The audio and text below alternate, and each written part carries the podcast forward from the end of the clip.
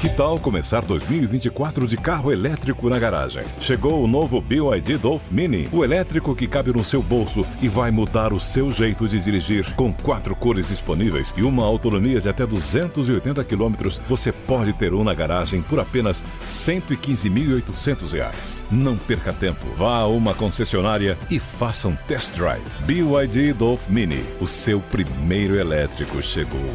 No trânsito, escolha a vida. Na Jovem Pan, Economia em Foco. Com Denise Campos de Toledo.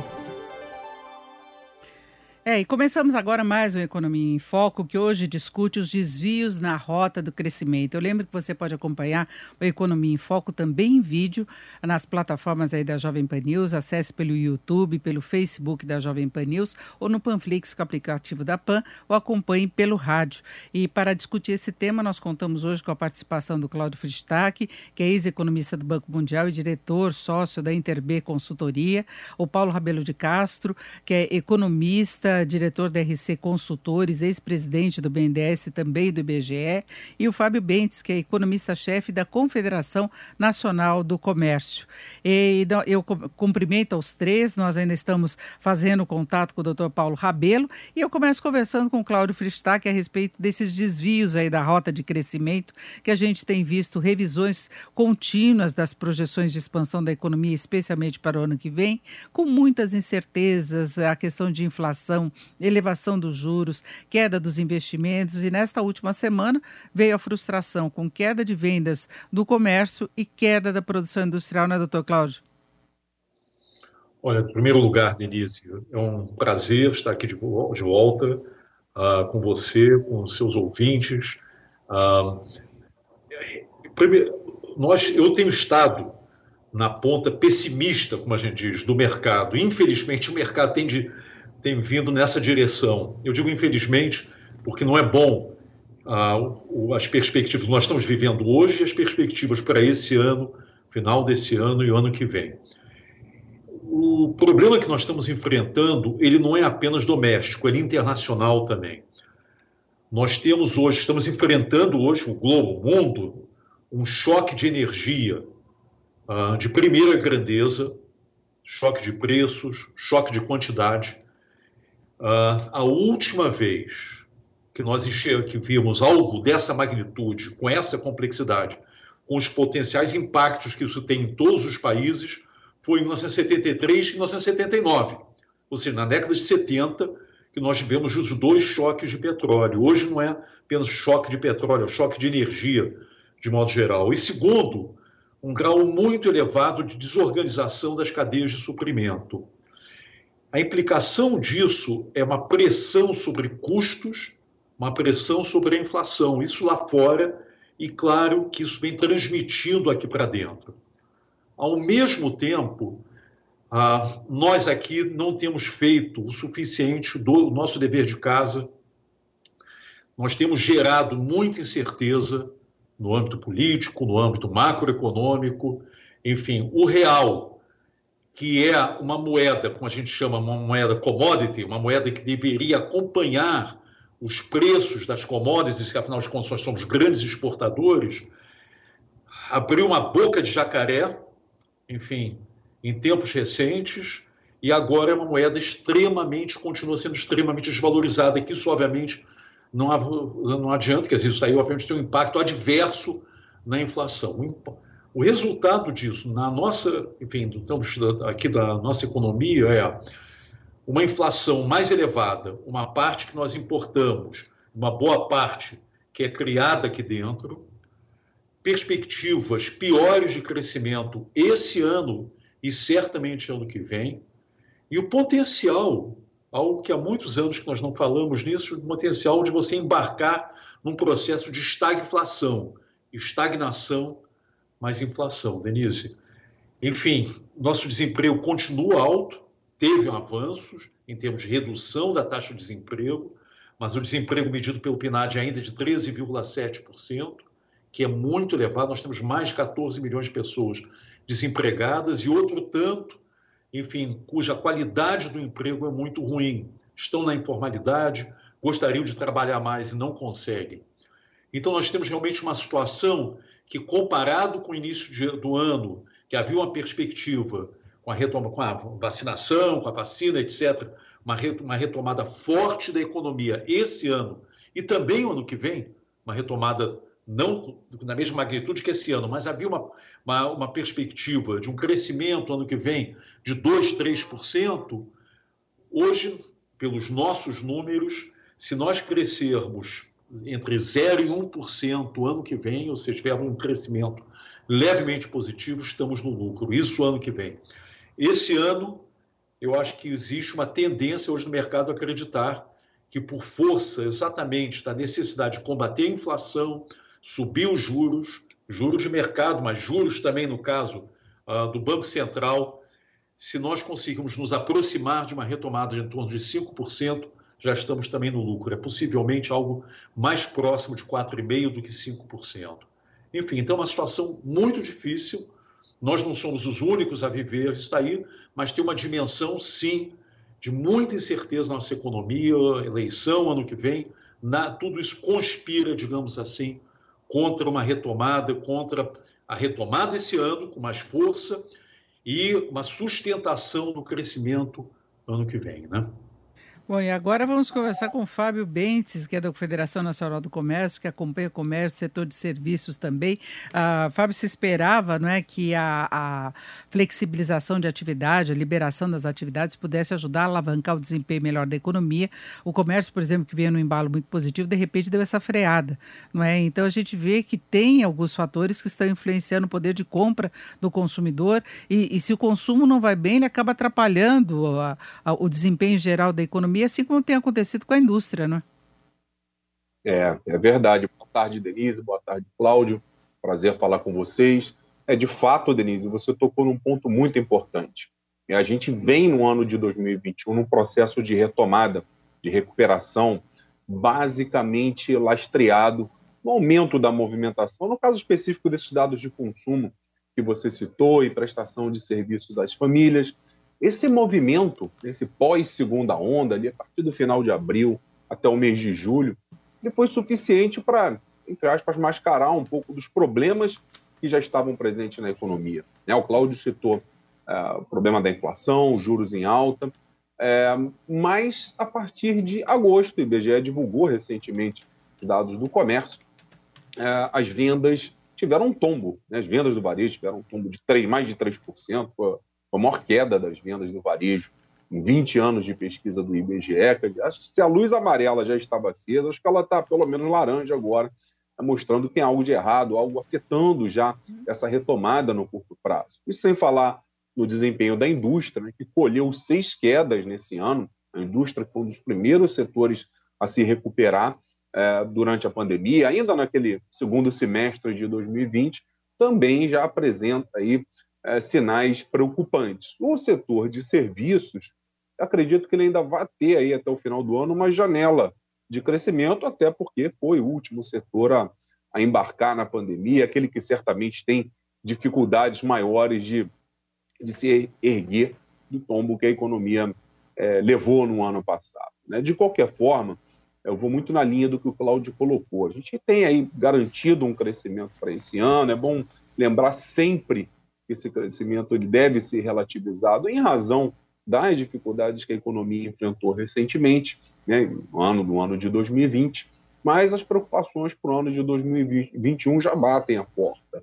Né? Olhar as expectativas dos agentes para o PIB de 2022, na verdade, já são, já, já observa aí uma sequência de revisões de expectativas é, já há bastante tempo na pesquisa lá do Banco Central, no Focus. Então, acredito que esse final de ano esteja configurada essa possibilidade de continuidade no processo de recuperação, embora a um ritmo mais lento.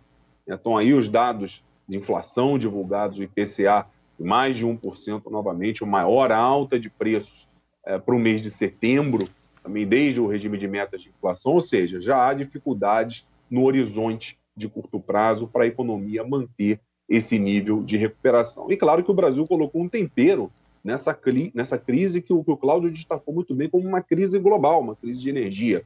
E a gente tem aqui nosso problema hídrico, né? ninguém sabe qual vai ser o desfecho dessa situação. É, a gente tem eleições no ano que vem, é sempre um ano um ano complicado, quer dizer, até que ponto a gente vai conseguir tocar essas reformas que estavam agendadas para esse ano. Isso seria fundamental para que a gente garantisse um crescimento é, de médio prazo mais sustentável. Mas esse cenário, infelizmente, ainda não é um cenário garantido para o ano que vem, muito pelo contrário. Vai ser um ano desafiador, sim. É, quando a gente fala nos desvios de rota do crescimento, que é o tema do nosso Economia em Foco de hoje, a gente já teve aí vários pontos colocados: a inflação, a política de juros, crise de energia, essa frustração com os dados mais recentes que nós tivemos em relação à indústria, em relação a vendas do comércio. Nós temos a, a, as dificuldades aí em relação ao mercado de trabalho também. E agora, Paulo Rabelo de Castro também está com a gente na conversa. Então, Paulo, eu queria já saber a sua avaliação em relação relação a essa perspectiva, esses desvios que a gente está vendo? Porque, de repente, se contava com uma retomada não tão vigorosa, mas uma expansão da economia que no ano que vem pudesse passar dos 2%, e depois nós entramos aí numa trajetória de revisão para baixo dessas projeções, e cada dia surge um fato novo, não é? É verdade. É, e a economia ela está um pouco, que nem eu estive para entrar aqui no, no programa de hoje, travado. É, e os internautas sabem o que é isso. Só que a economia brasileira ela está travada estruturalmente. Eu acho que uh, os meus colegas já fizeram uma excelente e, e correta revisão dos fatores uh, mais a curto prazo, aos, aos, quais eu acrescentaria nessa extensa lista uh, de problemas hídricos, de custos, etc., é, também uma, uma, um mal-estar que vem de fora, é, uma dificuldade na principal economia com que o Brasil tem relacionamento, que é a China. Valeria a pena depois até falar um pouco sobre isso. E o Brasil não tem há muito tempo, e esse assunto não é de hoje, não é conjuntural, é, fontes confiáveis de crescimento.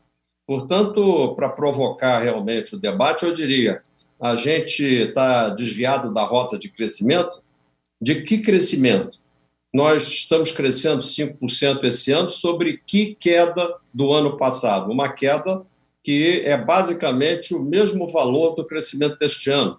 Portanto, se a gente fizer as contas da administração Bolsonaro, colocando aí uma projeção que é mais ou menos a do mercado, entre 1,5% e 2% é, de crescimento para o próximo ano, e levando em conta esses 5% para esse ano, no cômputo geral, Denise, nós estaremos crescendo nesses quatro anos da administração Bolsonaro, exatos 1% em média entre anos ruins e anos de, de aparente recuperação. 1% de crescimento de uma economia que cuja população cresce ligeiramente acima de 1%. Portanto, é, nós tivemos, na média de quatro anos de governo, se a gente pode chamar isso assim, é, menos crescimento de PIB do, crescimento, do que crescimento de população. Houve, na realidade, um empobrecimento da média da população. Como há uma crescente desigualdade também, parcelas maiores da população ficaram desigualmente mais pobres. Não tem graça nenhuma, porque o Brasil ele é rico já dissemos tantas vezes aqui nos seus programas, a gente joga fora o, o, esse potencial e é preciso perguntar por que a gente é especializado em jogar fora oportunidades e potencial de empregar e de dar oportunidades ao público. Eu acho que é porque a gente não tem há muito tempo plano de crescer. Não temos planejamento para crescer não temos compromisso de governos com alguma meta de crescimento, qualquer que ela seja, tanto faz o resultado que, que, que, que ocorrer, e o investimento, principalmente o investimento público, é tratado no orçamento, Denise, você sabe disso, como resíduo. Depois de pagar 95% de todas as despesas como despesas obrigatórias, muitas delas absolutamente impróprias, que não precisavam estar lá, aí a gente vê quanto sobrou para fazer gastos com a, as, as, o, o, o, custo corrente é, da administração, que vai do, do, do esparadrapo, da gás, do remédio, ao lápis da criança na escola, e vai a, e vai até o investimento o que der.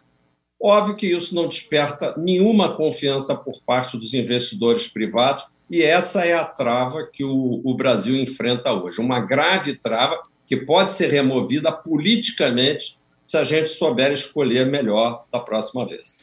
Agora, Topolo, antes de passar a palavra, eu queria colocar uma argumentação em relação a essa questão do crescimento médio que o senhor colocou, que sempre se apresenta, que é o fato de o Brasil ter vivido uma pandemia e a gente vê, por exemplo, a equipe econômica comemorando muito a, a eficácia de programas que foram lançados e que, de fato, deram uma sustentação importante no ano passado ao crescimento, como a preservação do emprego e da renda, o auxílio emergencial, principalmente naquela fase de valor maior. Ah, isso serve como argumentação para minimizar esses questionamentos do porquê de o Brasil não crescer?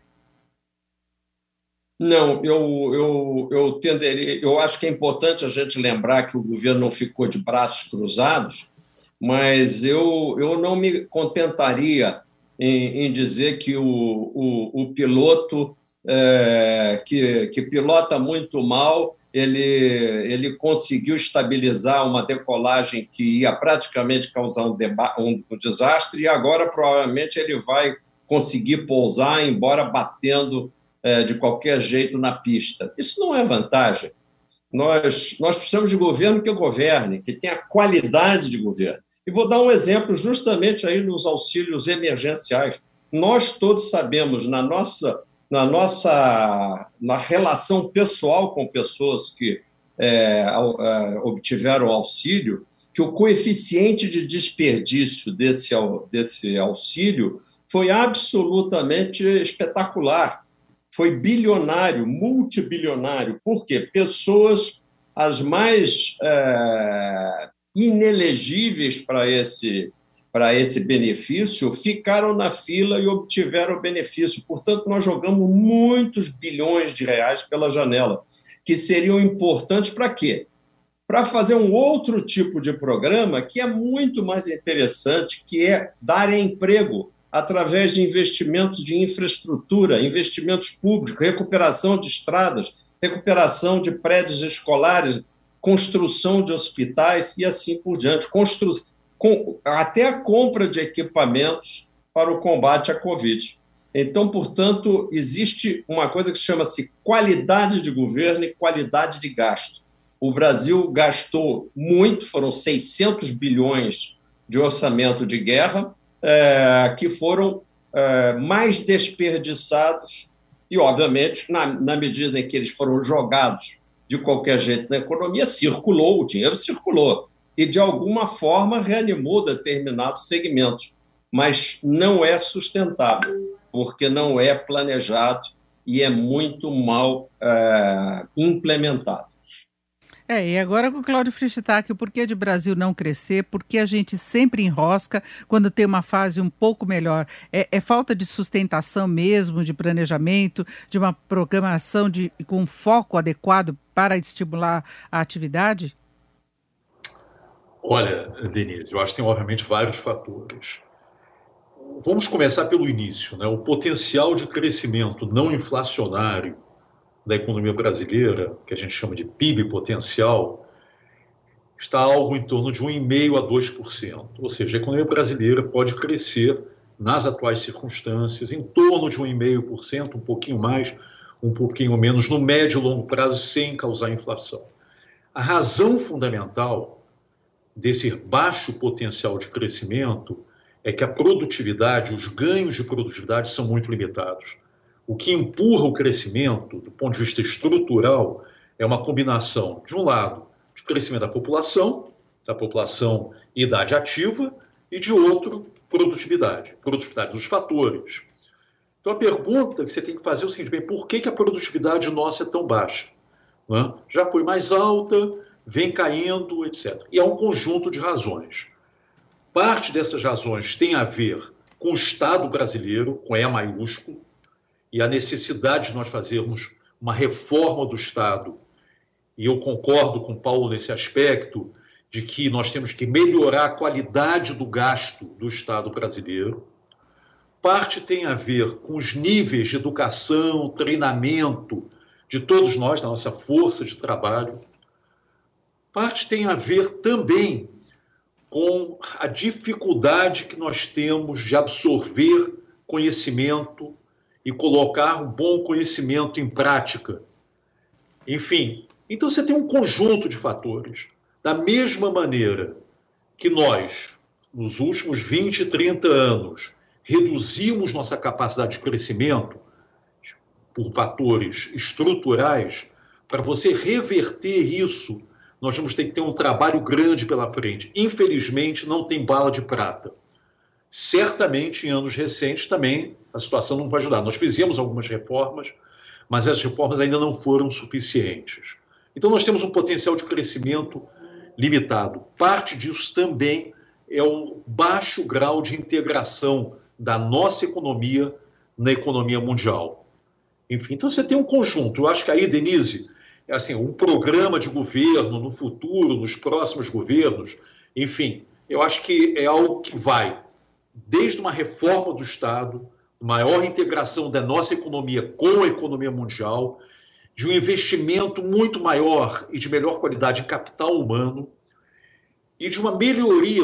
Realmente, para nós, enfim, como cidadãos, é difícil entender como se gastam tantos bilhões de reais, emenda do relator, emenda disso, emenda daquilo, quando existe a percepção, de um lado, de demandas relevantes de recursos, de outro, de gastos muito ineficientes, etc. Infelizmente, o, atual governo, eu acho que esse não é objeto aqui do nosso, da nossa discussão, mas ele está refém de um conjunto de pessoas que a gente denomina de centrão lá no Congresso, particularmente na Câmara, e efetivamente, essa, estando refém desse, desse grupo, isso não ajuda a governança do país, a boa governança do país, e não ajuda uma retomada sustentada uh, e sustentável do crescimento. Então você tem um conjunto de razões. Agora, é verdade que a nossa economia, de modo geral, ela, comparado com os nossos pares, ela cresce menos, ela tem um grau de integração com a economia mundial menor, ela não se acertou, digamos assim, como outras economias acertaram. Óbvio, a conjuntura é muito difícil para todos, mas é particularmente difícil para aquelas economias que, de alguma forma, e nós não fizemos, aqueles países, não é nem economias, aqueles países que não fizeram o dever de casa. Eu acho que, o Denise, o dever de casa central agora, ano que vem e nos próximos anos, chama-se reforma do Estado. Melhorar a qualidade do gasto do Estado. Segundo lugar, investir em capital humano, investir na qualidade das pessoas, isso é o futuro, no aprendizado das crianças, dos jovens, investir na primeira infância. Terceiro, melhorar o grau de integração nosso na economia mundial. É um baixo, é um grau nós, nós tudo bem, nós somos uma economia grande, etc, mas o grau de integração continua sendo muito baixo. Nós continuamos, continuamos estando muito, continuamos, continuamos muito isolados do restante do mundo. Então você tem aí um programa que é reforma do Estado, investir em capital humano, investir na nossa gente, em todos nós, enfim, integração e por último, mas não por último, pensarmos na questão de sustentabilidade, inclusive na questão ambiental. Nós demos tiros sistemáticos no nosso pé. A reputação do nosso país lá fora é muito ruim. Se as pessoas não sabem disso, é bom informar. A nossa reputação está lá embaixo.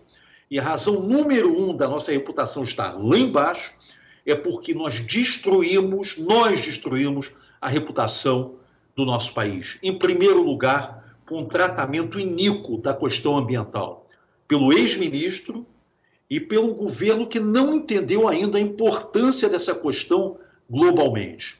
O resultado disso é que nossa economia está se arrastando, nós estamos com muita dificuldade de atrair investidores para a nossa economia. Quem já está aqui, tudo bem, graças a Deus temos nossos incumbentes que estão apostando ainda, mas Muitos de nós conversamos com investidores quase que diariamente e o que nós estamos observando é: o pessoal de fora diz, nós vamos aguardar 2022 e 2023. Vamos ver o que, é que vai acontecer.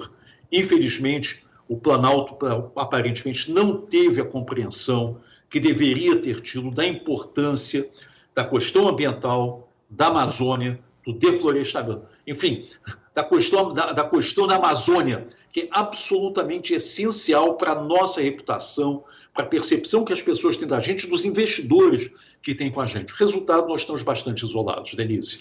Bom, para fecharmos antes do intervalo, doutor Cláudio, eu queria lembrar a, a, questão dos leilões aí das áreas de petróleo, você acha que tem relação mesmo com essa questão ambiental, que houve muito alerta em relação a isso, áreas de preservação que poderiam estar expostas aos riscos da exploração do petróleo. O senhor acha que o fracasso esteve muito relacionado a essa, a essa situação ambiental? Denise, teve várias razões eu não vou chegar e simplificar e dizer, não, o problema é o ambiental. Eu acho que o timing da ANP foi infeliz. Segundo, a questão ambiental pesou, não pesou em todas as áreas, mas pesou também.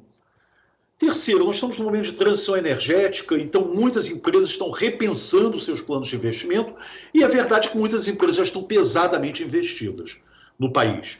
Mas eu diria que, sim, a, com todo respeito, a ANP pisou na bola, não era o momento de fazer, poderia ter adiado esse processo. Eu acho que o impacto disso de percepção para o nosso país não é bom e certamente deveria ter excluído essas áreas onde, onde a questão ambiental é mais sensível.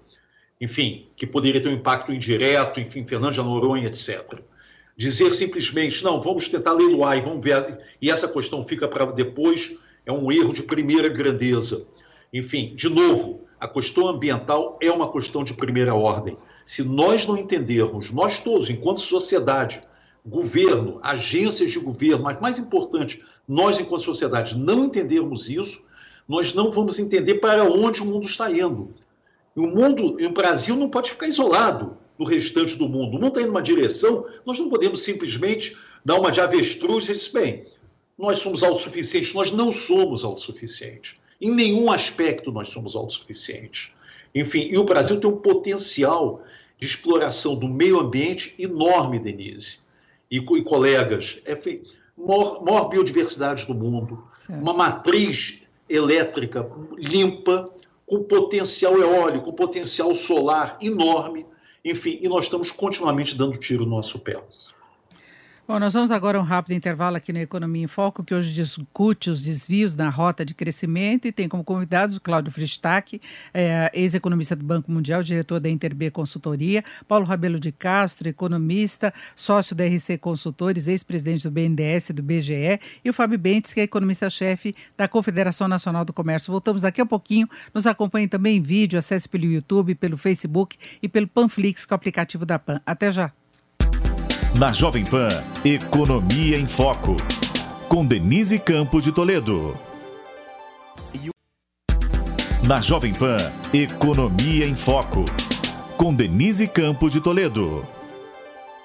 É, estamos de volta com a Economia em Foco, que hoje discute os desvios da rota do crescimento, com o Cláudio Frischitach, que é diretor da Interb Consultoria, Paulo Rabelo de Castro, da RC Consultores, e o Fábio Bentes, economista-chefe da Confederação Nacional do Comércio. Economia em Foco você pode acompanhar também em vídeo. E agora eu retorno com o Fábio Bentes. Fábio, a gente estava vendo tanto o Cláudio Frischitach como o Paulo Rabelo de Castro chamando atenção para as questões macroeconômicas, a necessidade de reformas, de preocupações ambientais do país, de maior contato com o exterior, com outras economias, enfim, investimento em educação. Agora, a gente sabe é, que frequentemente temos aquela tentação daqueles estímulos de curto prazo. Nós temos visto sucessivos governantes, governos e, e, e integrantes aí de equipe econômica defendendo esses paliativos. Né? Agora nós estamos na fase de ampliação do Bolsa Família, com o Auxílio Brasil, que tem trazido muitas incertezas no campo fiscal pelas propostas que envolvem a criação, a ampliação desse programa. Nós já tivemos o, o auxílio emergencial no ano passado, que ajudou a dar uma alavancagem aí na, na retomada do crescimento eh, no pior momento da, da pandemia. Tivemos no passado liberação de fundo de garantia. Enfim, não se consegue resolver estruturalmente a questão do desequilíbrio de renda, mas se dá um oxigênio à economia. Você acha que isso tem sustentação? No caso de ampliação, por exemplo, do Auxílio Brasil, ou criação do Auxílio Brasil, se pode esperar um 2022 melhor? Vai fazer diferença? Olha, você colocou foi num ponto muito importante, Denise. É tentação demais para dinheiro de menos, para recurso de menos. Né? O professor Paulo Rabelo colocou muito bem, muita transferência e pouco investimento. A gente está vivendo nesse momento a discussão sobre a reforma tributária. A cada semana a gente discute praticamente uma, uma reforma nova. É o projeto do Senado, é o projeto da Câmara, é o projeto do Executivo, e o tempo vai passando. Essa reforma ela tem, teria que ser votada aí o quanto antes, em virtude da, da proximidade do calendário eleitoral no ano que vem. Ano que vem vai ser um ano mais curto mesmo. Eu acho que a gente está negligenciando a discussão da mãe das reformas, que é a reforma administrativa, é o tamanho do Estado. Saber como a gente vai pagar a conta, em algum momento a gente vai conseguir tocar alguma reforma tributária, mas saber o tamanho da conta a gente ainda não sabe. Então, isso está por trás de todo esse problema estrutural que o Cláudio e o professor Paulo Rabelo colocaram. A economia brasileira ela não está crescendo pouco é, só no, no, último ano, que na verdade ela até encolheu por conta da pandemia, mas essa recuperação de 5%, se a gente tirar uma média dos últimos dois anos, a gente volta para aquele crescimento pífio, né, de 1%, 1,5%, crescimento da renda per capita nulo ou até negativo em alguns anos, diante do, do crescimento da população. E eu gostaria de fazer uma ponte com um problema que liga o aspecto estrutural com o aspecto conjuntural. A gente vive hoje ainda como um um subproduto né, da, da pandemia, o mercado de trabalho travado. Né, para o comércio, para o setor de serviço, para a economia como um todo, a regeneração do mercado de trabalho, e aí não é só a criação de vagas, é importantíssima.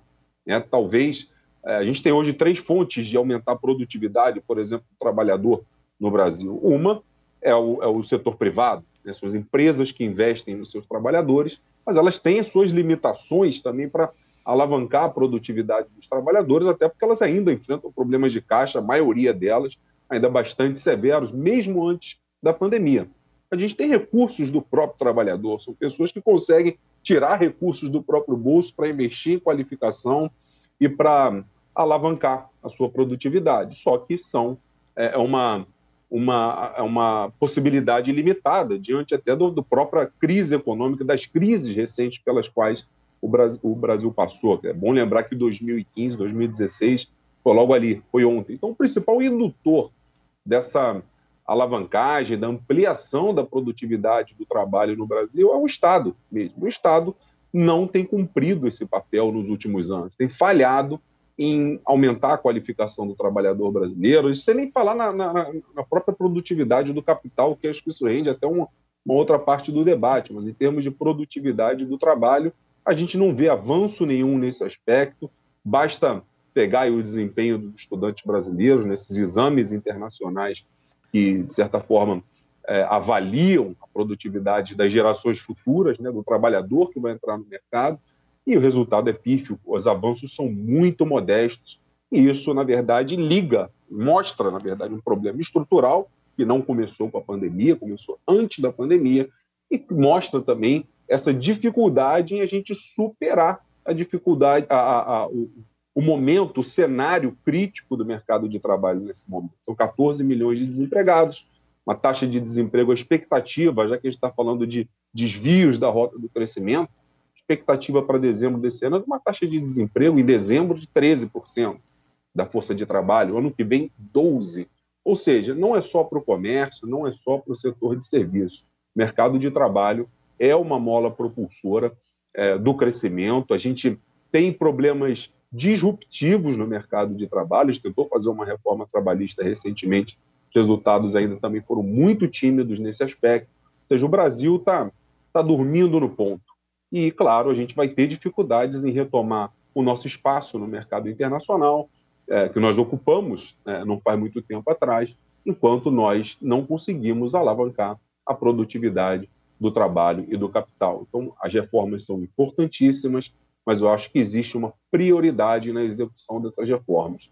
Nós devíamos estar discutindo a reforma administrativa e, ao que tudo indica, é uma, é uma discussão que ficou para o calendário pós-eleitoral, infelizmente. Então, vamos ter que aguardar ainda mais um ou dois anos para ter a possibilidade, a esperança de ter é, o, o nosso PIB potencial minimamente elevado, senão nós vamos ficar com esse problema recorrente de inflação alta, sobe juros, encolhe crescimento e o país simplesmente não sai do lugar. É, nós temos todos esses desvios de rota do crescimento internos, essas deficiências, na verdade, atrasos do Brasil. Agora, tem problemas internacionais que também podem ah, travar, ajudar a travar o potencial de expansão da atividade. O Dr. Paulo Rabelo há pouco falava da questão da China, e a China pode dar muita dor de cabeça, não pode? É, é, se você me pergunta, Denise, eu diria que sim, porque a, a China, nesse momento, ela está num, com um problema, um problema de, de reposicionamento ideológico. E ela está, aparentemente, segundo a maior parte dos analistas, não digo só por mim mesmo, mas pela visão de, uma maioria dos analistas é, ocidentais, ela está sofrendo um retrocesso da, do convencimento que tinha antes do valor de ter atividades é, altamente liberadas e, portanto, fazendo, vamos dizer assim, uma mímica do capitalismo democrático dentro é, de uma estrutura monolítica de partido único. É, o, o chefe desse partido único, Xi Jinping, é, se imbuiu de uma, vamos dizer assim, de uma inclinação maoísta e ele pretende, de certa forma, e lá pelos motivos, nunca o entrevistei, não posso dizer por que Cargas d'Água chegou a essa conclusão de que ele precisa recuperar hegemonia do mando do Estado sobre é, essas atividades que estavam descentralizadas. É, como eles são muito bons planejadores, eu não diria que isso é a rota do desastre, mas é, certamente vai implicar a curto prazo numa diminuição do ritmo de crescimento que já está ocorrendo, não é que vai ocorrer, ele já está ocorrendo ano a ano, trimestre a trimestre. E o Brasil sem tirar, com certeza, por ser o maior é, parceiro é, do Brasil hoje, a China. O Fristac mencionava essa, essa maior abertura é, não só comercial, como até mesmo de relacionamento cultural que o Brasil, é, fechado como é, precisa fazer, eu diria que sim, concordo e acrescento. É, é, é não só mais abertura, como mais diversificação. O Brasil não pode ficar com mais de 50% do seu comércio na soma de apenas duas, dois grandes blocos, ainda que sejam blocos, como a China mais os Estados Unidos. Nós temos aí um tratado já assinado do Mercosul com a União Europeia, para dar um exemplo, e esse tratado está meio que inativo, no impasse, por um outro motivo que o Cláudio Fistrac também mencionou. A imagem do Brasil em relação a, a, ao respeito ao meio ambiente, que ele pratica e mais do que descumpre, no entanto, é vendido lá fora, na União Europeia, como se fosse fôssemos nós criminosos, meliantes do meio ambiente. E isso foi, em grande parte, resultado dessa, dessa lambança que foi feita dentro da, do, do governo brasileiro a respeito do meio ambiente. Isso também prejudica a diversificação das nossas fontes é, de comércio e de trocas. Agora, em que, que nós estamos ancorados? Nós estamos ancorados nesse voo de galinha. É, uma, uma, um, um trabalho voltado para o próprio umbigo, em que nós soltamos verbas, como disse o Fábio Bentes muito bem, o termo técnico é transferência. Nós tiramos de uns via tributos, entregamos para outros via transferência para que eles gastem. É, 99% daquilo é consumo. O conteúdo de investimento que fica na economia é muito pouco, portanto, pouco se faz, apesar até de termos um ministro da infraestrutura diligente. E aí eu volto ao centro do que foi apontado pelo Cláudio e pelo Fábio, muito bem, concordo que é a tal reforma do Estado. O Fábio foi um pouco mais prático quando ele traduziu isso para os internautas nossos que estão nos acompanhando. Que reforma do Estado? Que Estado? O Estado do Rio, o Estado de São Paulo, o Estado brasileiro? Não, trata-se, na realidade, de algo muito simples e um tema muito profundo, que é nós temos que fazer o Brasil, que é público, do setor governo, em todas as esferas, do governo federal ao municipal, caber no bolso do brasileiro. E hoje não cabe, sobra para tudo quanto é lado. nós temos de, é, despesas é, que são montanhas de despesas, todas elas escritas na Constituição, porque aí ninguém pode mexer, são as tais despesas obrigatórias, que tornam esse brasileiro que está nos acompanhando, acompanhando o seu programa, Denise, um escravo, um escravo, um súdito que não pode falar nada e tem que pagar a taxa de viver no Brasil, que é esse conjunto de manicômio de tributos. Por quê? Para fazer face a essas despesas todas que o Fábio disse. Pare, nós queremos reavaliar essas despesas todas. Isso é que a gente chamaria eu acho que a palavra, Fábio, é, é, é pequena para demonstrar o que precisa ser feito, reforma administrativa. Aliás, andaram discutindo uma reforma administrativa. Qual foi a primeira coisa que esse governo fez? Não, a reforma diz respeito a, a todos que vão entrar, uma reforma, na realidade, do, do servidor público, do funcionalismo público, quando, na realidade, nós precisamos fazer uma reforma no gasto público integral. Todas as, todos os gastos é reforma na educação, é educação universitária, preciso saber para que serve. Vamos analisar o IBGE, vamos analisar do ponto de vista da rentabilidade, aquilo que o IBGE faz, vale a pena? Vale a pena fazer um censo demográfico, aliás, foi adiado, porque aparentemente o governo, neste caso, ele fez uma avaliação, disse, não, esse negócio de censo, levantar as, as informações sobre o Brasil para a gente poder se planejar, isso não tem a mínima importância de forma que ele, aliás, faz contra-reformas pontuais. Ele diz que determinadas coisas essenciais não, não são necessárias, ele diz que talvez comprar vacina não seja necessário, e, ao mesmo tempo, ele aumenta os salários militares, ele, ele, ele vai fazendo o que interessa apenas política e eleitoralmente. Isso é muito ruim. O preço a pagar disso é que os tributos no Brasil só não param de crescer e não haverá reforma tributária que dê jeito nesse processo, porque não é uma reforma feita para realmente simplificar a vida do brasileiro.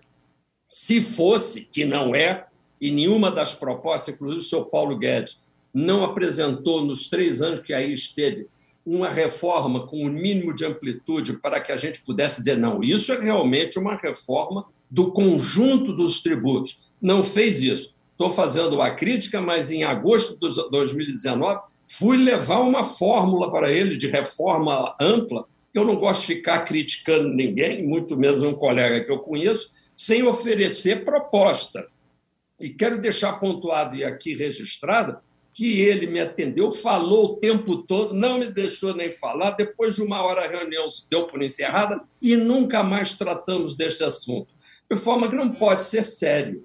E é por isso que nós não crescemos. Queria, quero simplificar para quem ainda está nos ouvindo, Denise. O Brasil tem jeito. E o PIB potencial, Cláudio, não precisa ser 1,5% a 2%, se a gente conseguir o quê? Remover essas travas, esses obstáculos, mas é para isso é preciso governo com G maiúsculo. Cláudio Fristac. Não, concordo. Eu acho que aí estamos, nesse ponto, nós três, que estamos convergindo. Né? O problema da reforma do Estado, administrativo no sentido amplo, mas a reforma dos gastos do governo, é que cada linha de gasto tem um lobby, tem os interesses em torno disso. Então é muito difícil. Um governo politicamente fraco, um governo que hoje está refém de grupos dentro do Congresso, mas não é só de grupos dentro do Congresso, fora do Congresso também.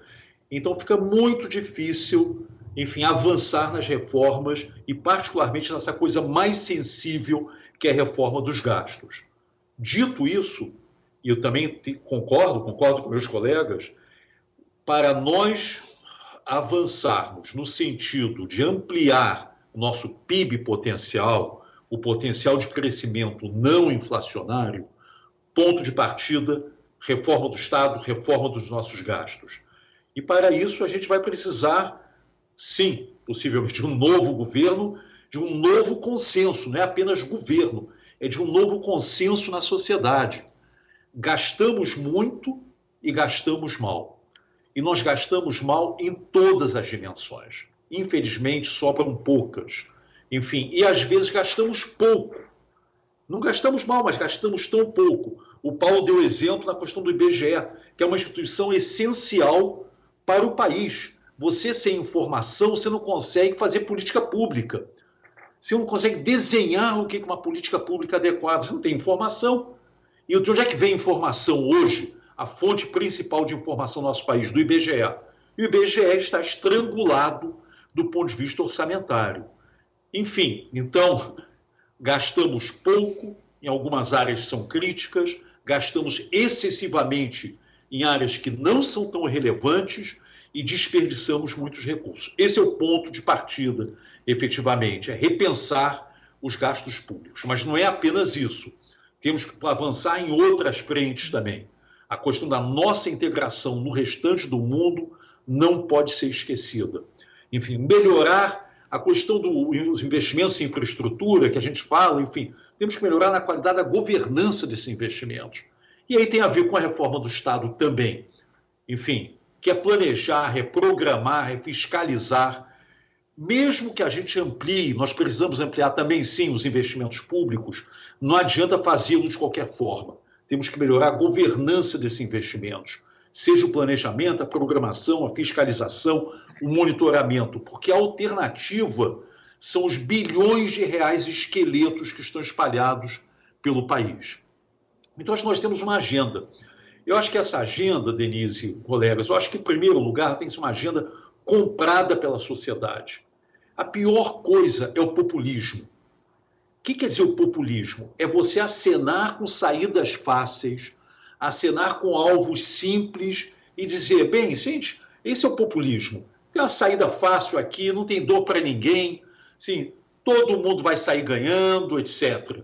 Mas, epa, se você for fazer uma reforma do Estado no sentido de repensar os gastos públicos, não tem saída populista para isso. Para isso, nós temos que encarar os fatos. E nós temos, enquanto sociedade, encarar os fatos. Outros países encararam esses fatos. Enfim, e conseguiram repensar a questão do Estado. Eu trabalhei lá no Banco Mundial, trabalhei alguns anos, enfim, dentro de outros países, com a Índia. E eu me lembro que quando a gente trabalhava com a Índia, o pessoal falava: não, não tem jeito aqui na Índia. A Índia tem uma taxa de crescimento que é estrutural, que era 3, o pessoal falava 3, 3,1, 3,2%. Não tem jeito. Na realidade, eles embarcaram num, num conjunto, num processo de reformas, começando no início dos anos 80, e hoje o potencial de crescimento da Índia continua com muitos problemas, é da ordem de 8, 9%. Então, nada é imutável. Não estamos dizendo que nosso Brasil pode voltar a crescer, nosso país pode voltar a crescer 7, 8, 9%.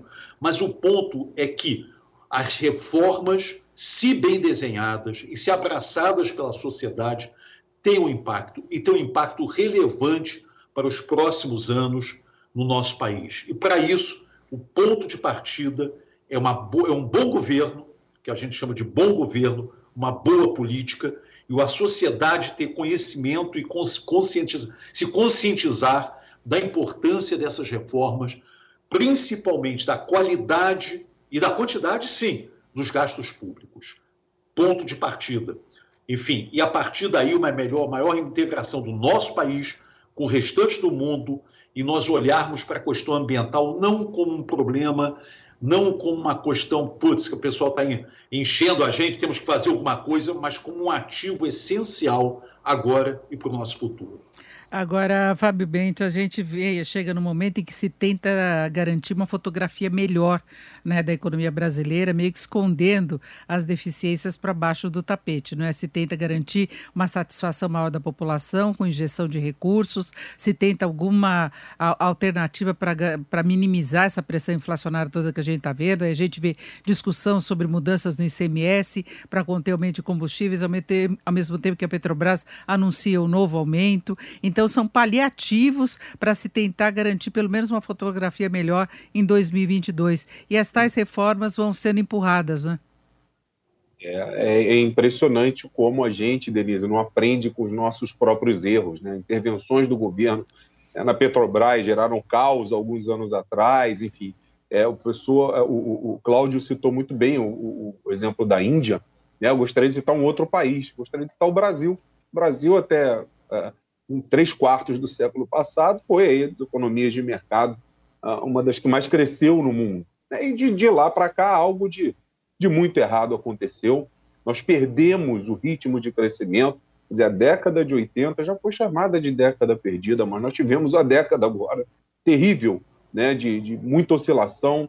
E esses problemas estruturais passam, sim, por, por reformas, passam pelo nosso amadurecimento em rejeitar medidas populistas. O Cláudio citou uma outra frase também muito interessante, que o pior cenário é o cenário do populismo, isso vai nos trancar, nos aprisionar no baixo crescimento por muito tempo. E aí, claro, a gente fica dependendo dessas, dessas transferências, desses programas populistas, a economia fica nos voos de galinha, como citou o professor Paulo Rabelo de Castro. O, o, o diagnóstico todos nós já temos. Eu acho que o que está faltando, Denise, é um pouco de disciplina. De disciplina do Estado, né, principalmente, e da sociedade também, né, de cobrar do Estado é, uma gestão mais responsável dos nossos recursos. O Estado brasileiro ele é um sócio né, que detém um, um, terço das empresas do Brasil, a carga tributária nossa aí 33, 34%, com uma, um potencial de elevação enorme, caso a gente erre a mão na reforma tributária, e a gente sabe que voltar atrás, no caso da reforma tributária, é praticamente impossível. Então, acho que nesse momento, a gente está vivendo um, um momento, acho que de dar um freio de arrumação e repensar o tamanho do Estado para que a gente consiga resgatar a nossa capacidade de investimento. Investimento no Brasil, como proporção do PIB, será uma média histórica, 19%, 20%. Hoje a taxa de investimento é de 15%. Então, o PIB potencial vai continuar baixo, a gente vai ter problemas recorrentes com a inflação. É bom lembrar que está impondo anualmente metas de inflação mais audaciosas. Existe um trade-off, existe uma compensação. Até que ponto a gente vai conseguir é, conter a inflação sem sacrificar demais o crescimento econômico? Não é uma questão de escolher entre inflação e crescimento, isso não existe. É uma questão de não aceitar um Estado que cada vez mais, a cada ano, a cada nova administração, abocanha um, um, um pedaço maior da nossa economia. Enquanto a gente ficar preso nesse dilema, sinceramente, a gente vai ter dificuldades recorrentes de crescer de forma sustentável. Eu, pelo menos, estou convencido disso. Acho que os colegas também apresentaram isso de forma bastante clara nas, nas exposições deles. É isso, e fechamos por aqui esta edição do Economia em Foco, que tratou dos desvios da rota de crescimento. Eu agradeço muito a participação do Cláudio Fristac, ex-economista do Banco Mundial, diretor da Interb Consultoria, Paulo Rabelo de Castro, diretor da RC Consultores, ex-presidente do BNDES e do IBGE, e o Fábio Bentes, que é economista-chefe da Confederação Nacional do Comércio. Eu agradeço muito a participação dos três, agradeço a sua participação também. Até mais. Você ouviu na Jovem Pan Economia em Foco, com Denise Campos de Toledo.